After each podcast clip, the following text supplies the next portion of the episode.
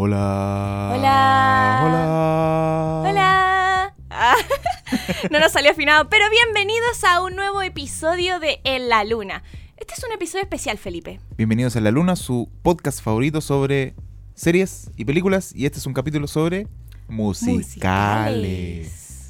A ver, cosas que tenemos que entender por lo musical y por este género que es el más menospreciado de los Oscars, por ejemplo. No sé por qué lo odian tanto. Me encantan los musicales. A mí igual me encantan, pero a la, la gente los, eh, los menosprecia. Me refiero en un tema de evaluación de películas. Sí, sí, sí. Y de hecho yo lo considero muy complicado, o sea, Sí, es- generar... Es muy complejo porque piensa que tienes que no solo hacer la película, sino que además tienes que hacer un montón de videoclips y las canciones tienen que ser buenas y todo tiene que sincronizar bien y las, las canciones tienen que estar al servicio de la película. Es complejo.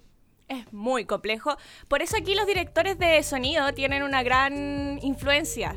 O sea, tenemos dentro de todo, además del director que elige, eh, aquí se trabaja directamente con... con perdón. Se trabaja directamente con lo que es el director de sonido Claro. Que es el creador de todo. Pero para la gente que no es docta de este género, hicimos este episodio especial porque nosotros lo apreciamos mucho, queremos elevar esto.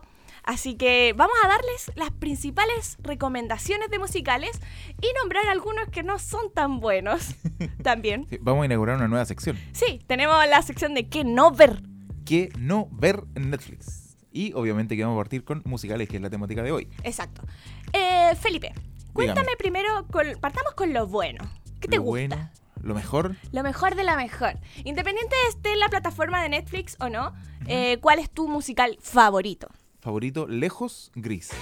¿Gris? Es brillantina. Gris. Con. Se me olvida, ¿John Travolta? John Travolta con Olivia Newton-John. Es una mala película. Sí. Pero es que los musicales nos.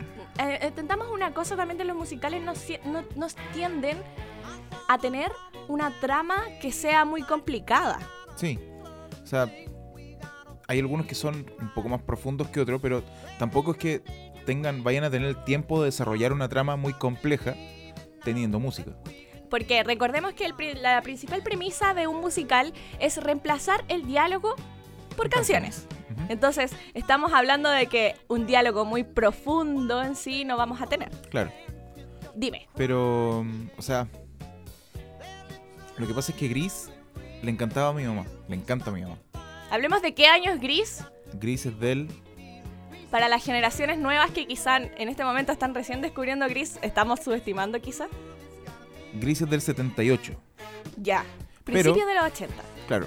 Pero está ambientada en Estados Unidos de los 50. Sí, el género es rock and roll, ¿o ¿no? Claro. Sí. Es muy rockabilly, por eso hay malteadas, por eso hay carreras de auto. Es todo muy cincuentero. Chica Yeye. Claro, entonces hay un pequeño choque cultural ahí porque, claro, la gente creía que eh, era contemporánea cuando llegó a Chile, entonces... Se suele confundir. Claro, un poquito confundido. Pero eh, de Gris soy fanático por culpa de mi mamá. A mi mamá le encanta y Mamá, I blame you. me aprendí todas las canciones desde chico. Me sé You're todas las one that I want. canciones. Uh, Lo vamos a dejar hasta ahí. Eh, Así que sí, mi, mi favorito es Gris. Gris. De hecho, la actriz, no me acuerdo cómo se llama, pero todavía estaba con vida. ¿Olivia Newton-John? Olivia Sí. Newton-John vino hace unos 2, 3 años. Sí, al Festival de Viña. Sí. Mis papás la fueron a ver también. Ah, Dijeron que seguía cantando maravilloso Sí. y todo. Sí, es, es reina ella. Aunque ella después de Gris, no sé si se desarrolló mucho como actriz. Sí, lo que pasa es que eh, bueno, me- te voy a contar puros tips que me contaba mi mamá. Eh, Datos ella- curiosos de claro, mamás. Ella era eh, principalmente cantante. Entonces desarrolló su carrera musical. Actriz no tanto. Salió en una película, en, en otro- en otra parte de películas, pero ninguna tan exitosa como Gris. Sí. Lo que me pasa con Gris es que, bueno, ya hablamos de que tiene este cliché metido de la niña buena con el chico malo Sí. y que después ella sale con su outfit más dark y todo, y como Sí, que por- pseudo empodera. Por, por eso te decía al principio que, que no, quizás no es una buena película, porque es extraña la enseñanza de Gris. Porque al final, Danny Zuko, que es John Travolta, el niño bueno, se porta como el forro toda la película. Pero yo lo considero un niño malo. Es que. O sea, se- es como malote. Se, se hace el malote, ¿cachai? Pero con Sandy, que es Olivia Newton-John, se porta horrible toda la película. La desconoce, la trata de manosear, le cambia de pareja en el baile. Toda la película se porta mal con ella. Y, al final, en vez de hacer eh, él cambiar por ella, ella se hace la chica mala por él y se van felices volando en el autovolador sin que Dani Zuko haya aprendido absolutamente ninguna lección. Sí, de hecho, me parece, eh, la vi de nuevo hace como un año, ya un poco con más conciencia de lo que estaba viendo. Y bueno, pasa con casi todas las películas de otra década que, pucha, vemos igual harto de lo que es un poco de machismo, un poco de lo que es lo que es femenino y lo que no se considera femenino. Y por ejemplo, la escena de Gris, donde están las niñas, la primera canción donde, como la pijamada party, Ah, ella. es Look at me, I'm Sandra Dee. esa eh, es, para mí como mujer fue como, oh Dios mío, por favor, díganme que este estereotipo no está aquí, por favor. Las canciones son muy buenas. De hecho, yo creo que hay personas que ni siquiera sin ver la película no conocen las canciones. Sí, sí, de hecho sí. Eso, eso es lo que marca un musical. Sí. Que te sabes las canciones que, y te que tras- entretienen. trascienda más allá de, claro. de. Igual, eh, contraponiendo a Look at Me, I'm Sandra Dee, Ujú. está la canción de Betty, de Betty Rizzo. ¿La que es, amiga? eh, sí, la que es como ruda. Ya. No, no la recuerdo muy bien. Pero la vamos a poner aquí. There, there are worse things I could do. Ah. Cuando eh, como que eh, en el colegio Eh. la miran feo porque se supone que ella está embarazada. Sí. Entonces como que la marcan con estigma y... Es un tema que en esa época se vio mucho. Estamos, en- estamos hablando del principio de los 80, donde Madonna después incluso saca a Papa Don't Preach Claro. y que estamos como el, estamos enfrentándonos a al embarazo adolescente. Claro. Es un, un gran tema, la verdad. un tema. Entonces ahí eh, Betty, que eh, no, no recuerdo el nombre de la actriz, eh, esa canción para mí es la mejor de- del musical. ¿Sí? Porque eh, ella dice que tiene mejores cosas que hacer que, que estar buscando hombres todo el día o que estar eh, esperando al Mr. Right Guy, eh, que es el- al hombre correcto. Tiene mejores cosas que hacer. Onda, Vemos sorry. principios de segunda ola y Claro. La tercera. De hecho, es, mi- es mi canción favorita de, de Gris. Por lo que representa. por lo que representa. Bueno, Gris tiene. eh, recordemos de nuevo. em, bueno, voy a meter otro musical acá que es La La Land. Que lo voy a nombrar harto porque La La Land es una oda a los musicales en general de Hollywood. Sí. es Tenemos un- muchas referencias dentro de. Son Y la principal escena de cuando empieza. eh, la- o sea, no cuando ya empieza La La Land, Someone in the Crowd. Sí. Eh, tiene muchas escenas de referencia a Gris, Ujú. junto con, los, con la paleta de colores. Este Claro. juego de las niñas en una casa es exactamente igual a Gris. Ujú. Y bueno, más adelante voy a ir nombrando las otras referencias que también, también metidas ahí. Bastante interesante también, un poco más contemporáneo, pero yo lo considero un neoclásico. Sí, a mí también La La Land me encanta. Me encantó en el cine, la amo, la tengo en Blu-ray, me encanta. Yo quiero el vinilo. También tengo que comprarme el vinilo. Es que La Land me encantó mucho porque eh, la entendí como un auto-homenaje a, a ese montón de películas que hicieron lo que Hollywood es hoy. Entonces, De es hecho- lindo rendirles un homenaje así.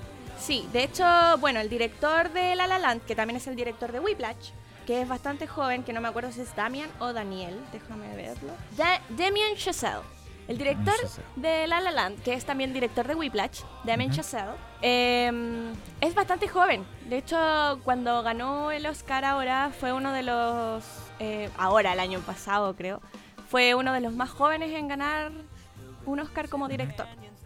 Tenían treinta y tanto, creo que Bien tiene. por él. O sea, yo lo considero una...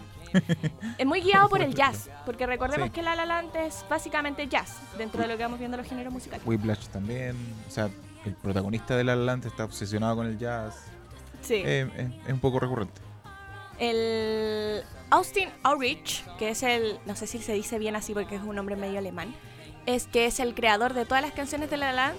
Creo que eh, incluso podemos analizar la- las canciones como la canción de Mía, la canción de Sebastián y cómo las canciones se mezclan. Ay, sí, sí. Hay todo chiquillos, si quieren entretenerse un rato, vean todos los análisis que hay musicales de todo cómo se van entremezclando Sí. las canciones. Sí, La La Land yo creo que va mucho más allá de un musical. Es increíble el trabajo que hay detrás de, de La La Land, tanto visual, tanto sonido. Es una muy bonita película, muy, muy bonita película. Independiente, igual me- probablemente me rete en algún momento por decir esto, pero independiente de la historia en La La Land, es una película tan linda si Sí, si la ves con ciertos parámetros, ¿cachai? De estéticos, es una película preciosa. Entonces, sí, de hecho está grabada en Cinema Scoop. Para la gente que no sabe qué es el Cinema Scoop, se, ubi- se ubicaba más o menos, se usaba en los años 70, 80 más o menos, y se trata como de achicar la imagen y luego volver a agrandarla, y te queda este efecto medio de gran angular, ojo de pez. En eso está usado, y, pero es un, es un sistema muy antiguo, y es una corrección de color muy distinta, por eso igual vemos La La Land como si fuera eh, un- una película antigua, pero estamos viendo que sacan un iPhone. claro, Entonces, como que choca eso, que juega bastante. y que no es solo un efecto que le agregáis en, en postproducción. o sea, No, de hecho la primera escena está grabada en una toma. Toda la Another Day of Time, ujú. que si tú analizas la letra, eh, es toda la película contada ya. Sí. sí. Son pequeños clics que se van dando. A mí me gustó la historia. Hay mucha gente que no le gustó La La Land. sí. Pero siento que sus bases, por ejemplo, estuve leyendo artículos antes de este podcast. De, y había uno que decía así como, ¿por qué sigo aborreciendo a La La Land? Y era como, no, es que es una oda a, a los problemas millennials, como esto de que Mia sigue sus sueños y de que el otro está frustrado con su trabajo. Y es como, ¿Y literal, qué el eso es malo? no se trata de eso, no se trata de eso. el- el- O sea, no- claro, no se trata de eso, pero ¿por qué eso sería malo? Hay gente que odia a los millennials solo por ser millennials. Sí, es verdad. bueno, sigamos avanzando en esta lista porque de La La Land podría hablar todo un podcast completo, la verdad. es que es muy linda. De hecho, espero que en este momento esté la canción de fondo porque creo que es muy, muy linda. Voy a tener harto trabajo de producción, en postproducción con este podcast porque voy a poner muchas canciones. Eh, ¿tiene, ¿Ese es tu musical favorito? ¿O tiene otro musical Em, favorito? Sí, yo lo consideraría mi musical favorito junto con Moulin Rouge. Justamente iba a ir hacia Mulan Rouge. Ay, es que tan Sí. linda. Así que Choque esos cinco. hicimos un high five por si no nos están viendo, que Le ponen el probablemente no. Claro. Eh, Moulin Rouge creo que fue el musical que eh, afianzó mi gusto por los musicales.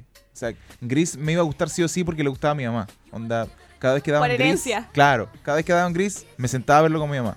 Pero Moulin Rouge me encanta por eh, iniciativa propia. El, el director es Baz Luhrmann. Dentro es, del- es una película del 2001. Ujú. En español, Es Amor en. Rojo. Pero, eh, sí, creo que de hecho es el, esplen- el esplendor de Nicole Kidman, que es una muy buena actriz, que eso yo rescato mucho de los musicales en general. Hay algo que quiero rescatar, que es esto de, un, de que para hacer un musical necesitas un actor multifacético, a mil. O Sí. sea, necesitas un actor que baile, un actor que cante y que a la vez interprete. y que, que actúe bien, ojalá. Entonces, no es fácil para un actor salir en un musical. De hecho, recordemos que Emma Stone por La La Land ganó Mejor Actriz. Ujú. Y que fue todo ese error de... Ah, no, el ganador es Moonlight. Ah, después cuando sí. Uy, yo lo vi en vivo. Qué Fue, terrible. Sí, también lo vi en vivo. fue- Yo dije, ¡uh, ganó La La Land! Y todo así como... "Eh, ¿Qué No. pasó? Algo inédito en la historia de los Oscars. Pero bueno, el reparto, me encanta ese actor. ¿Cómo se llama? I- Iwan, Ivan... ¿Cómo se pronuncia? Ewan McGregor. Ewan. ¿Sí? Ni idea. Ewok. Ah. Eh, E- Ewan, Ewan, sé que nos está escuchando, por favor, mándanos un audio con cómo se pronuncia tu... It's Ewan, bitches. sí, él creo que hizo un trabajo maravilloso. ¿Cuál es tu canción favorita? A ver si es la misma que la mía. Es demasiado complejo esa pregunta. Bueno, recordemos que Mulan Rouge no, es más covers que Sí. canciones propias, a diferencia de La La Land que tiene una, una, una, ¿cómo se dice? Una carpeta musical propia. Claro, Mulan Rouge se dedica a lo que es cover. sí, y están tan bien hechos. Notas que son como... Y son canciones pseudo nuevas, porque es del 2001. Sí, Entonces igual hay Sí, canciones sí, que de son... hecho, eh, culpo a Mulan Rouge de, eh, de haberme introducido en la droga de Elton John, por ejemplo. con Your Song. Pero dime, ¿cuál es tu favorita? Lánzate por Oh, una. mi favorita. Yo tengo una muy clara. ¿Cuál es? El tango de Roxanne. Ah, Es que es- creo es que toda Es la escena del tango de Roxanne es muy bien hecha. O sea, recordemos que Roxanne es una canción de The Police Sí. que en este momento va a sonar. Por favor, escuchen la original. Voy a dar espacio para esto. Y después escuchemos el cover, que es un tango. Es un tango. Que de hecho fue eh, pseudo. em, no sé si producido musicalmente, pero está José Feliciano Sí, está José metido Feliciano. dentro de esto. José Feliciano. José Feliciano, sí. Sí, gran cantante, gran artista José Feliciano. Sí. Creo que tiene una versión donde él canta al principio, Sí. donde canta como pseudo en español. Sí. Que él, él dice, eh, me dejaste por un montón de monedas. Sí. Me dejaste. Me dejaste. Ah, ¿Lo podemos Me poner? dejaste, me dejaste. Es que es muy buena. Aparte que la coreografía y cómo mezclaron en la letra de la canción, que era algo de una prostituta, Sí. a- agregado a la historia del Moulin Rouge. Sí. Moulin Rouge es un gran ejemplo de la música al servicio de... Las canciones al servicio de la película. Sí, y al contexto que uno les quiera dar. Claro. Sí, esa, esa es mi favorita. De hecho, el violín, todo, creo que tiene una energía y una pasión que se Sí. da fuerte. Sí, yo creo que mi favorita es Your Song Oh. por, por lo que me por las consecuencias que trajo mi vida. De, Yo creo que eres un romántico, muchas Felipe. gracias por Elton John. Eh, y pelea mucho con Complain de la Boot, ¿Cuál que es la canción de que suena un poco nomás en, en la película, pero en la banda sonora está completa, que es dame un segundo. Bueno, si después les quedan gustando las canciones, están todas, casi todas las playlists completas de los musicales que vamos a decir en Spotify. que es esa que, que canta en francés, que es La luna de son diadème montier son arou. Sí, La sí. luna trop Sí me suena mucho. Esa. Oye, qué maravillosa interpretación en francés. Me encanta. Y el artista se llama Rufus Wainwright. Rufus, Sí, como el de los Sims. sí, Rufus Wainwright, que es el que canta eh, la versión de Aleluya de Shrek. Mira cómo vamos mezclando. Aleluya, aleluya. Sí. Esa. Una, que, que una vez estaba en, en el colegio, creo, y una niña canta esa canción. Mira, mamá, la canción de Shrek. en estos actos cívicos como de, de las presentaciones para los papás. Vaya. y, ¿Algo más que rescatar de Moulin Rouge? Bueno, además de ¿Una nota? además de introducirme en la droga, no, Mulan Rouge tiene un 10 de 7. Sobrepasa cualquier expectativa. Sí. recordemos que visualmente es muy linda. De hecho, también tiene una referencia a La La Land. ¿Sí? Sí, eh, la parte en que ellos están en el planetario y Emma Stone se eleva eh, como en los aires ¿Ya? y hay como una nubecita caminando. Es una referencia muy clara a una Ah. escena de Moulin Rouge cuando están dentro del Sí, elefante. al Elephant Love Medley. Sí. Que ahí, pucha, les voy a dar un, un pequeño tip. Ahí mezcla varias canciones. Mezcla eh, canciones de Bowie, canciones de los Beatles Sí, po. en ese medley. Sí. Y cuando él canta I Was Made for Loving You Baby de Kiss, Ewan entra un poco atrasado. Y siempre me ha molestado esa parte. Aquí lo, lo voy a poner. ¿Tú dices vi- atrasado visualmente No, o con en- la entra banda atrasado en sonora? la música. Uy, En- gran en- error. Entra la música y onda milésimas de segundo después entra él. ¿Cómo ¿Cachai? lo corrigieron eso? Era muy fácil de Es que corregir. es súper sutil. Mira, ahora va a sonar. Entonces, ahí es- Sí. es, como el error, pero me gustan esos errores porque están hechos por gente al final. Todas las películas, toda la música está hecho por humanos. Sí.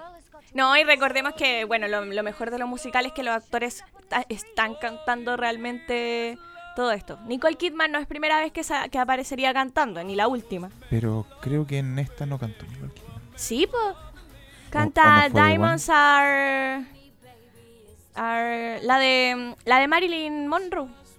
Eh, no, la de. Sí, pues al principio, Diamonds Sí. are, girl, are best friends, girls. Sí, sí, sí. Diamonds are a girl best friend. Sí. Esa. La de los diamantes. Esa. Esa, la, de los- la del principio. Sí, Sí, po. esa. O. esa, One Day I'll Fly Away también. wonderful life is now Come what may. Come what may. Sí, pues viste, viste, viste, viste. Sí No sé, canta. Es que. No sé si. Es que uno de los dos no canta. Puede que él. Hace como que canta, pero no canta. Puede que él, porque yo sé que Nicole Kidman tiene su carrera de actriz cantante. Ah, no como gran cantante, pero como actriz que Sí. cumple. Ah, muy bien. Como Emma Stone. Sí, tampoco vamos a decir que Emma Stone en La La Land canta maravillosamente. De hecho, en esa parte donde dice, oh God, help us all", y se le va como a la mierda la voz, es la voz de Emma Stone. Se agradece. Sí. O sea, no todo tiene que ser perfecto. Agradece. Eso, eso es lo, el, esto es lo- la, como la magia de la teatribili, teatrili- ¿Cómo se diría? Teatribilidad. Teatribilidad. Que dan los musicales. Teatralidad. Eso. Yo así como, ya estoy inventando palabras, la RAE me va a mandar el sendo diccionario. Ya. Teatribilidad. Como que dijo, Teatrabilidad. justo ayer estaba con una amiga y dijo, el aprendimiento. Aquí con los chiquillos y el aprendimiento. Dios mío. Pero bueno, sigamos entonces algún otro musical que quieras hablar. Eh, de todos. Igual me disculpo con la gente porque probablemente hablemos de alguno y yo diga, me encanta, porque en realidad me encantan todos los musicales. Eh, Sí, estoy como igual. Sí, entonces, no, pero sí hay algunos malos que los vamos a decir de ahí. Eh, en Netflix, veamos que hay en Netflix En de Netflix. musicales. En Netflix la parrilla de musicales igual es si- casi limitada, un poco encuentro yo. Sí, no hay mucho que destacar. O sea, los que nombramos, como Grease, Mulan Rouge, La La Land, no están en Netflix. No. Está High School Musical, Está High School Musical, que teníamos que hablar de High School Musical. Disney. Es Disney y su trayectoria de un- musicales. Un, neoclásico. Eh, es gracioso lo de High School Musical. ¿no? Pero, ¿te gusta? ¿Te gusta Me o no sé, te gusta? me sé todas las canciones de la 1 porque me las aprendí por chiste. Nu- nunca me gustó la película, pero igual me sabía las canciones porque en la universidad las cantábamos leseando y me las terminé aprendiendo. De hecho, me sé un poco la coreografía de We're All in This. Hoy yo bailé eso en el colegio. de verdad. Lo bailé. Fue un Te- 7. te creo. Pero. Y de no, hecho- pero tiene grandes canciones. No solo está High School Musical, está High School Musical 2. No me gustan, ya nos fuimos como de la 2 a- Creo que la. No sé si está la 3, no llegué tan lejos. Creo que ya después se fueron como. El hecho de que todo el colegio siempre esté hasta en verano, como que me perturba esa situación. Ah, no cacho. Sí, porque la Es que- 2 es que no, no- es no. cuando están como de vacaciones en la casa de Charpey y ella tiene como una. Como que al final la mina tiene tanta plata que contrata como a casi todos para trabajar y son Ah, del colegio. sí. entonces Como que. Hay una teoría que habla de cómo High School Musical se trata de arruinarle la vida a Charpey en vez de una historia de amor entre Troy y, y Gabriela. De hecho, sí se puede tomar. Ahí están también estas teorías. Charpey no era tan mala. Sí, porque si lo piensas bien, tiene un poco de razón. O sea, Charpey ha dedicado su vida a, ser artista, al teatro. Su hermano también, no me acuerdo cómo se llama. Ryan. Ryan. Eh, y de repente llega este Don Nadie, o sea, esta Don Nadie, que es Gabriela, y llega Troy, que es el popular, el, Y el que popular juega lo quiere todo. Y además el cabrón quiere teatro. Sí. O sea, anota el punto con el que gana el campeonato, va, eh, hace la obra teatral, que va a hacer clases después, Sí. las quiere hacer todas. Oh, lo peor, y recordemos los valores, igual que tiene un poco High School Musical con esto así como... ¿Cómo se llama esta canción? Así como... No, no, no, no, Ah, eh, status quo". Oh, weón.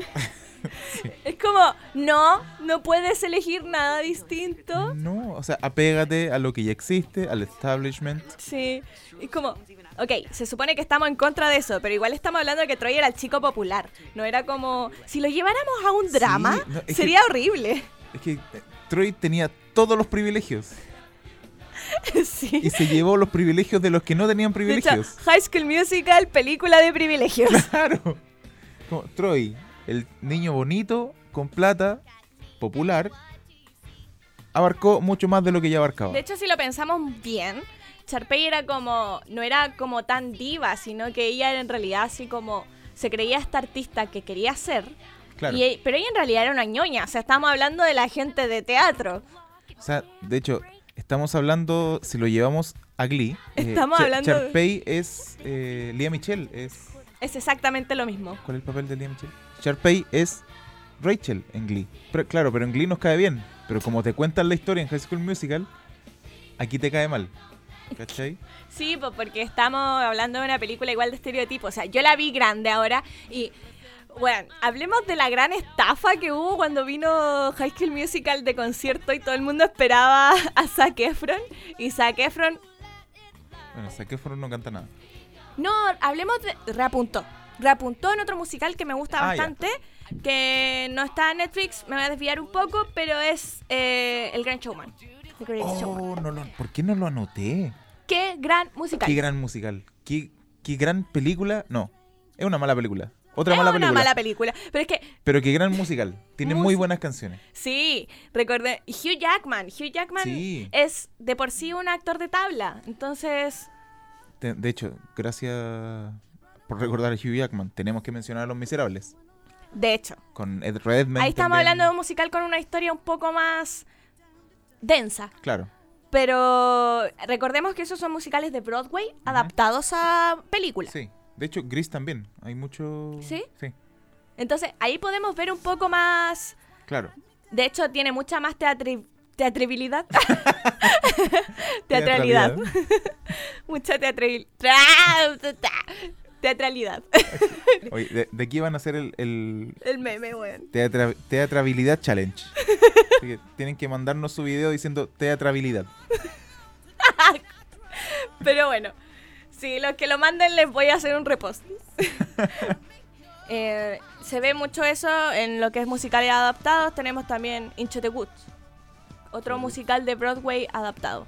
Hay otro que. Ese está en Netflix en este momento. Sí. En el bosque, si lo quieren buscar en español. En el. em, Hairspray, que también es un musical de Broadway, que yo creo que es el que tiene la mayor carga en cuanto a temática, que es un musical que puede sonar muy livianito, pero es sobre temas raciales en Estados Unidos en los Muy 50. raciales. Sí, de 50, hecho 60. tiene toda esta estética, toda esta estética de los 50, de toda esta cosa de los colores, los peinados y el tema del racismo que apropia muy bien, porque si recordamos en Gris, no hay gente afroamericana.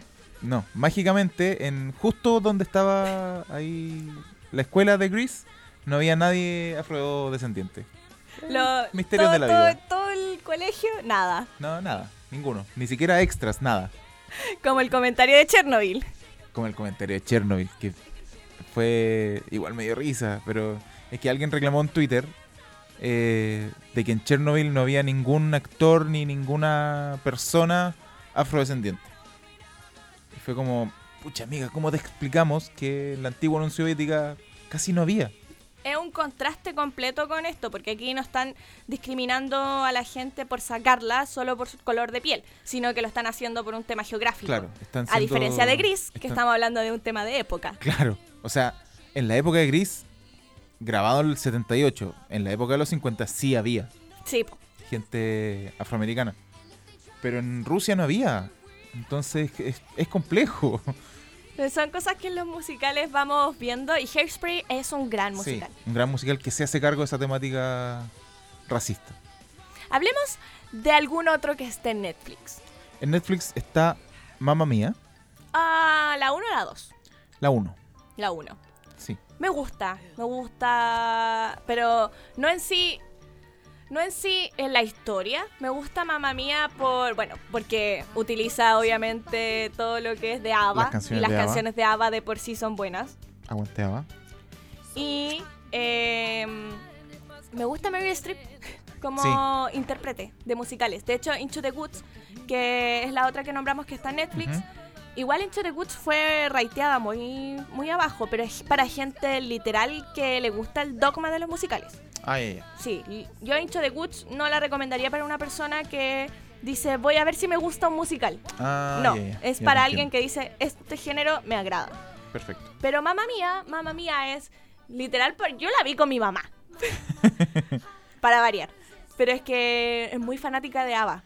Entonces, Sí, es que, escucha, con mamá mía me pasó que ni siendo fanático de Ava como soy, pude pasar mucho la película. ¿en serio no te gustó? De hecho, no, no mucho. Eh, incluso sale mi actor favorito, sale Colin Firth. Ujú. Y no, no pude. Me Es que gusta en cuando sí salen la, las la historia, la historia pero- es mala, un poco. es mala. Lo que no comprendo, no sé si es por la historia de Ava, porque está ambientada en una isla de Grecia. No sé si Sí, eso es tiene que como ahí- implicancia. Ahí yo creo que pasa al contrario de lo que te decía hace un rato. Ahí es la película la que está al servicio de las canciones. Sí, Y se nota, ¿cachai? Se nota cuando las canciones son forzadas, cuando son... eh, sí. A- aunque yo niego que a mí me entretiene harto. Como musical me entretiene harto. Son, pero por el tema de las canciones, Sí. por eso. Sí, tienes Sí, razón en lo del servicio porque son las canciones las que agradan, no la película en sí. Sí. Y de Y- hecho me llama mucho la atención que el título sea Mamma Mía, porque es como que nadie le ha puesto atención a la letra de Mamma Mía, Sí. porque Mamma Mía no es una canción alegre, es una canción triste. Es una canción de Por la Yuya vuelvo a caer. Eso, eso es Mamma Mía. La, la- la que canta está diciendo Mamma Mía, aquí vamos de nuevo. Eh, Mamma Mía, eh, ¿cómo puedo resistirme a ti? Pero el tipo eh, le ha roto el corazón. Una relación Así Tóxica. Bueno, Muy a mí tóxica. eso, eso no me gustó dentro de la historia de Mamma Mía. Siento que había muchas canciones que podías apropiar a un guion bastante interesante. ¿sí? Podrías haber creado una historia más profunda que el hecho de buscar al papá para una boda, como que... meh, meh. Y la, do- la dos es la vida de ella cuando joven. No sale Meryl Streep. Ah, pero ¿qué, qué sentido tiene? Recordemos que Streep? la, la- está la hija que es Amanda Seyfried. Sí. Y eh, no recuerdo qué es lo que va a hacer, reinaugurar esta hostal, pero la mamá ya está muerta. Y ¿Se murió? se murió. Se murió. Y es la vida de ella cuando joven y cómo llegó a esa isla a vivir ahí. Ah, Y cómo conoció, salen los papás cuando joven, que eran todos súper guapos. era en realidad, era, era, ella era un alma libre. Ok, se entiende.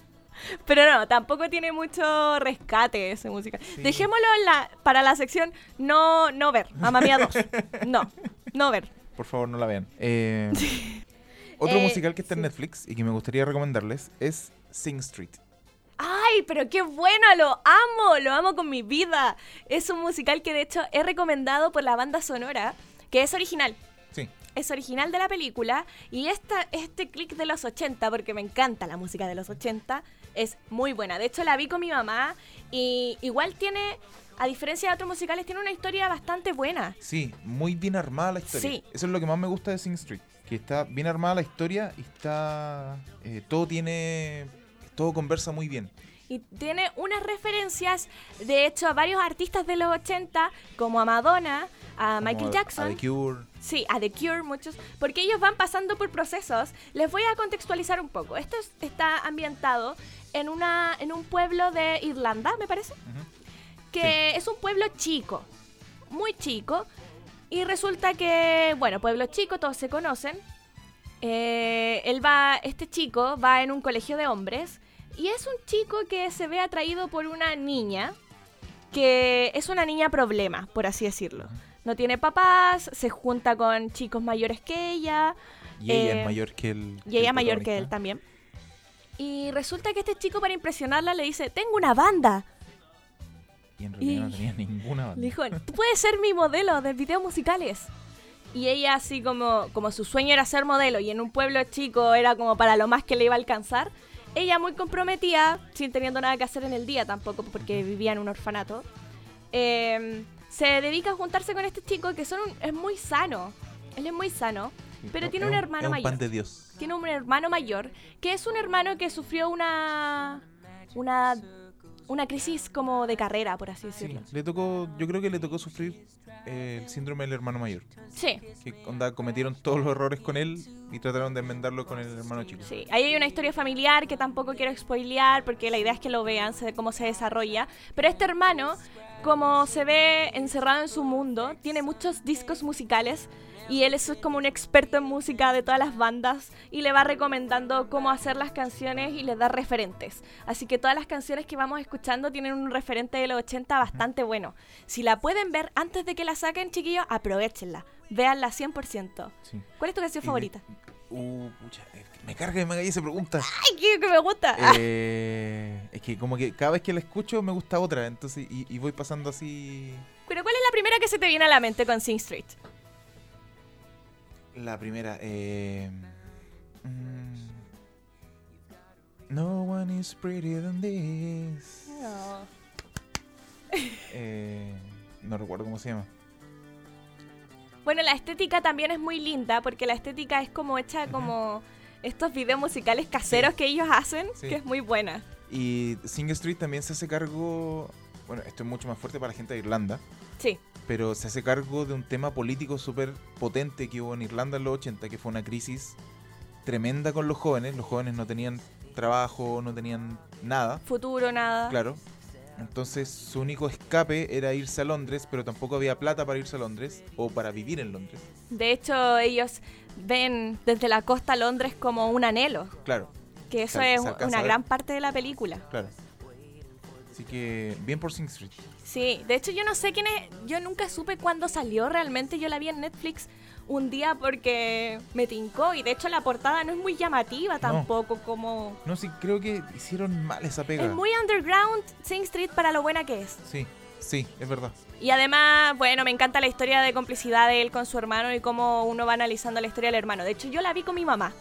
La vi con mi mamá y ella habla, ella se, se mm, empatizó mucho con la, con la vida que ella vivió cuando chica acá en los 80 en Chile. Ya. Sí, era algo parecido.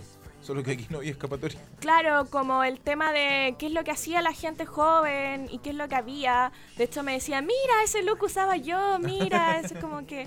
Y todo, y le gustó mucho. Así que si, si quieren verla con su familia va a ser algo súper súper bueno. Aparte que ella entendía mucho estos problemas familiares de cómo la mamá cometió los errores con el hermano mayor y todo. Bastante buena. Muy bien. Gran recomendación, Gran Felipe. Yo la había olvidado completamente. Como me pasó con. No me acuerdo cuál. ya se me olvidó lo que dijiste tú. Moulin Rouge. Ah, Mulan Roche, perdón. Pero mi canción sea, favorita igual- es Drive It Like You Stole It. Igual la tengo nota, pero es gran canción Driving Like You Stole. Ujú. Bueno, si pueden, Eh, verla. ¿Qué otra sí. está en Netflix? Otra que está en Netflix es Mary Poppins. Mm, ¿La nueva? es- No, la vieja. No he visto la nueva. Tengo ganas de verla. Poco la he visto. Está la antigua y. eh, está la película que hizo Tom Hanks. A mí Mary Poppins me la presentaron mis papás cuando era chica eh, en un arriendo de Blockbuster. Ahí se me fue a la mierda el carnet. Pero, pero me acuerdo que mis papás me la mostraron como una película de Dani. eh, tienes que ver esta película. Mary Poppins es Mary Poppins. Como casi una obligación. Recuerdo muy bien que Ya. fue como, no, hoy día vamos a ver Mary Poppins, porque tú no puedes pasar tu infancia sin no ves Mary Poppins. Fue como, ok, voy a ver Oh. Mary Poppins. Ok, mamá. Y después super califragilidoso y toda la mierda. Sí. Estos son los días, cerré día, cerré ri- Ya, eh, en Netflix está también El sueño de Walt, o en inglés es Saving Mr. Banks, Esa no la conozco. que es, cuenta la historia eh, de cómo Walt Disney logró convencer a la autora de Mary Poppins, que era una novela, eh, de hacer la película de Mary Poppins. Mm, y además una- musical. Es una muy buena película. Muy, muy buena película. Se la recomiendo. Esta no es musical, 100%. sí. No, no es, musical. No, esta Cuentan, es... cuentan la historia de cómo logró convencerla y eh, más o menos el proceso de la película. Ah, interesante. Entonces les recomiendo ver Saving Mr. Banks y después ver Mary Poppins de nuevo. La- Ay, me tinca que te explota el cerebro, sí, así como... la, la ves con una perspectiva muy distinta. Lo voy a hacer, voy a hacer ese ejercicio y después voy a ver la nueva. Sí, tengo que bajarla. O sea, perdón, comprarla. comprarla. Comprarla, comprarla. Aló, FBI. Ah. Pero es. ¿Qué más tenemos en Netflix? Bueno, de Disney, si nos vamos a ir por la rama Disney, casi todas las películas son musicales, por eso en realidad no voy a hablar tanto de todo, Sí, porque que ya podemos rescatar se- El Rey un León. de dos horas. Sí, podemos rescatar El Rey León, principalmente como de los primeros musicales que se van presentando. Mulan, que en este momento está, Mulan. está disponible en Netflix. Sí, mi chica es la razón. Muy buena. Ahí con Cristian Castro. Pucha, es muy buena Mulan, me gusta mucho. Eh, la otra que está en Netflix, hablando de Disney, es eh, Nightmare Before Christmas. Sí. O en la extraña traducción, El extraño ¿Y mundo de es, de- es producción de Disney? ¿The Nightmare Before Eh, Christmas? s- Creo que sí, ¿Con Tim Burton? sí, creo que sí. O sea, sé que salen los juegos del. Debe ser. ¿Sabes que Me, siempre lo vi como mundo aparte, pero sí, The Nightmare Before Christmas. Si vamos a hablar de musicales darks que tiene Tim Burton, o sea, Sweeney Todd, Sweeney Todd. Hay varios. Sweeney Todd es muy buena. Yo la Sí. encuentro antes de que Johnny Depp se perdiera en este personaje de, de Jack Sparrow y todo, ya lo hemos dicho hartas veces. Es una muy buena interpretación. De hecho, creo que la visual de Tim Burton siempre está muy marcada. Y El cadáver de la novia, también. Muy Sí. buen musical. Sí, pero igual mi, fa- mi favorito sigue siendo Nightmare Before Christmas. Es que es un clásico. Y aparte, lo que me gusta de Nightmare Before Christmas es que la dan en Halloween y en Navidad. Sí. es como muy versátil. Bueno, contaba Tim Burton que la inspiración le, le nació justo en esa época. Que entró a una tienda y estaban sacando los, los adornos de Halloween y estaban poniendo los de Navidad. Entonces esa mezcla hizo que se le ocurriera esto. De hecho, si lo pensáis con esa frase, tiene mucha premisa, porque lo que ellos quieren es como tener una fiesta más grande, que el Halloween sea para siempre, por así decirlo. Y después dice, no, pero es que nosotros también podemos tener Navidad, pero nuestra Navidad. Es un- una muy buena... Si pudiera... Y el stop motion que hay que rescatar ahí, que Sí, es maravilloso. Un gran trabajo. Si pudiera hacer un- una pequeña recomendación, Ujú. Véanla en inglés con subtítulos. Las traducciones en español son malísimas. Creo que en español la he visto muy pocas veces. Yo la vi primero en español y me aprendí varias canciones primero en español. Y me ha costado sacarme el chip de, de esas canciones en español. Pero la traducción es muy mala. en- no, no hicieron gran trabajo ahí. Es raro porque si es de Disney, que todavía no lo tengo muy claro, eh, se caracterizan por poder hacerlo en todos los Claro. idiomas un buen musical. O sea, quizá no era oficialmente de Disney. claro, quizás Es que- fue un- Yo, yo lo asocio a Disney porque sale, eh, sale Jack y el extraño mundo de, de Jack sale en el Kingdom Hearts, que es un juego donde van pasando por diferentes mundos de Disney. Quizás fue un tema de papeleo, ¿no? Claro. Como de financiamiento. Puede ser. Pero véala en inglés porque de verdad el, el- Bueno, en realidad casi todos los musicales yo los recomiendo en, en el idioma original. Sí, Sea inglés, sea un musical francés, sea un musical ruso. Ah, it's true, sí. es verdad. Sí. ¿Qué otro Eso. musical tienes disponible? Eh, eso, en Netflix es lo que tengo. En Netflix sí, por eso yo decía que la parrilla de Netflix es limitada.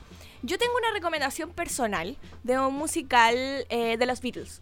Ujú. Este musical siempre se lo recomiendo a la gente que no conoce la música de los Beatles. ¿Ya?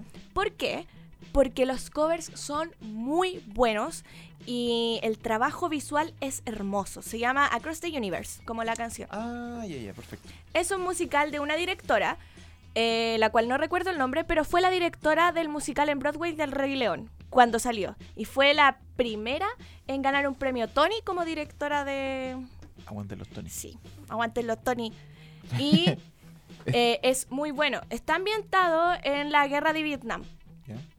En todo esto, Youth, de hecho los personajes se llaman Youth, Lucy, Ah, ya, como y Prudence. de, de los sí, Beatles. y salen muchas canciones de los Beatles, pero lo bueno es que las canciones están muy adaptadas al contexto en que los Beatles lo hicieron, con los mensajes que ellos querían llevar. Hablo tanto políticos como de drogas, porque pasan por toda esta etapa, como está ambientado en los 60, Sí. toda esta etapa hippie, Vietnam, y, es muy, muy buena. Aparte este chico es británico, de Liverpool, y viaja aquí a Estados Unidos. Y además, eh, de hecho, tiene un cover de Bono cantando I Am the Warriors, que le sale muy bien. Y es una escena toda, toda loca, toda psicodélica. Y eh, con Joe Cocker, Ah, también interpretando Come Together. Muy buen cover también. Así que yo lo recomiendo mucho, mucho, mucho. La pueden encontrar en internet. En internet, no en Netflix. No, no es de. Netflix porque estuvo, estuvo disponible, pero creo que la quitaron. Ah, ya. Entonces, si no la alcanzaron a ver, pues ya es muy tarde. Pero está disponible online y en muy buena calidad. Y no es una película tan larga, creo que dura una hora cuarenta por ahí. Es muy buena. Eso. Buena recomendación. Sí, de verdad, si la Voy puedes ver. Felipe, como fans de los Beatles, hay, hay cosas, es que eso es lo otro. La gente que no es fans de los Beatles descubre qué canciones hay, porque hay mucha gente que le cuesta empezar a escuchar a los. Beatles. Y la gente que ya las conoce ve que las interpretaciones son muy buenas. Ya. Porque, por ejemplo, I Want to Hold Your Hand la cantan como una versión lenta, que es la que copió Glee, de hecho. Glee la copió de, esa, de ese musical. Oh, Glee copiando.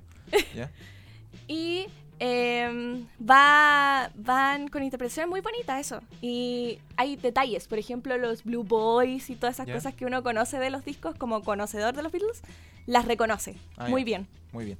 Así que eso, Buena recomendación. buena recomendación esa. Eh, ¿Nos vamos con la, nuestra nueva sección? Sí, eh, Pa- pero pa- pa- delante leí un musical que te falta. ¿Cuál? Te falta August Rush. Oh, ¿verdad?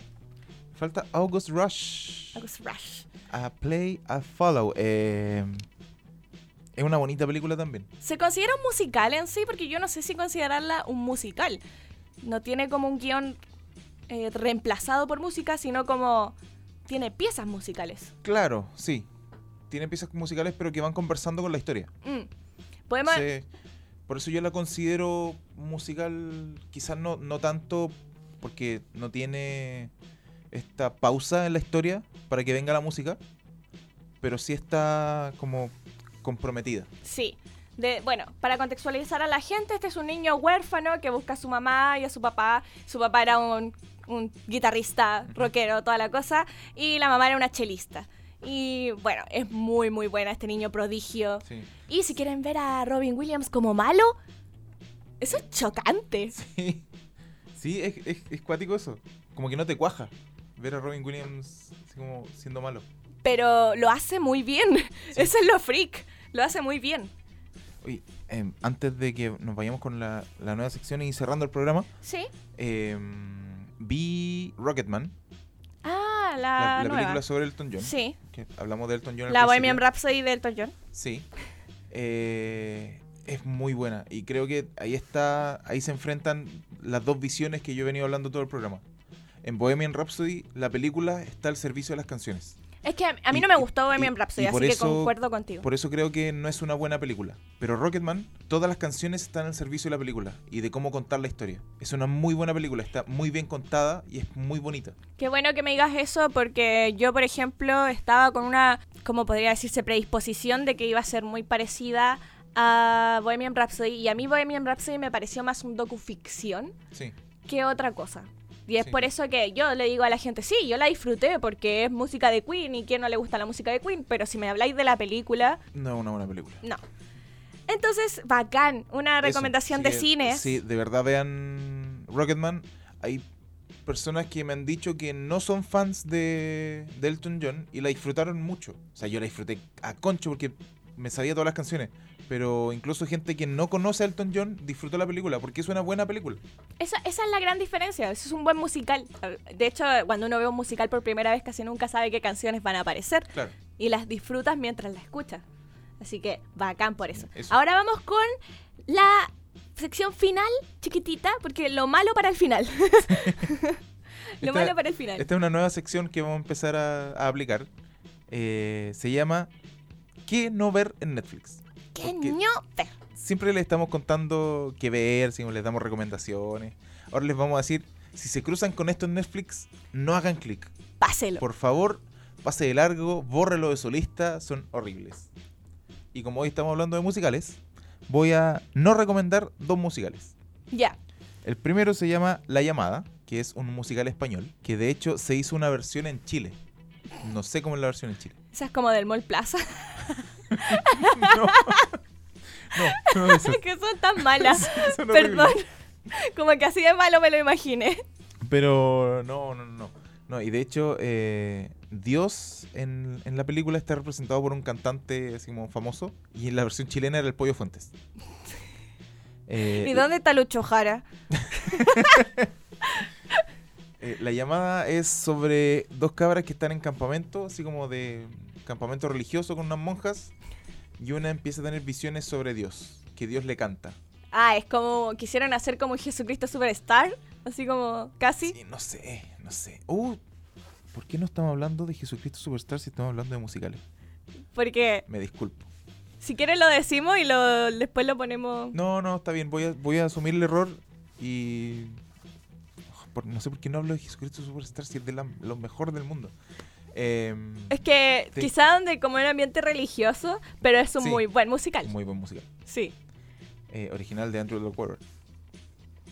Y em, eso, esa es toda la premisa. Es horrible, la película es malísima, las canciones ¿Qué son tipo de malas. visiones le da este perso- esta, esta cosa? como es Dios? que ¿Es como- Dios quien le da Sí, es Dios. Ya. Entonces se abren, no sé, ella está en la pieza del campamento, se abre una pared y empieza a bajar Dios cantándole canciones como antiguas. Oh, es malísima. Ni si- Aleluya le da 10 patadas. Aleluya de Trek le dio 10 patadas Sí, no, a las visiones no, es- de es la horrible. llamada. Es horrible, no.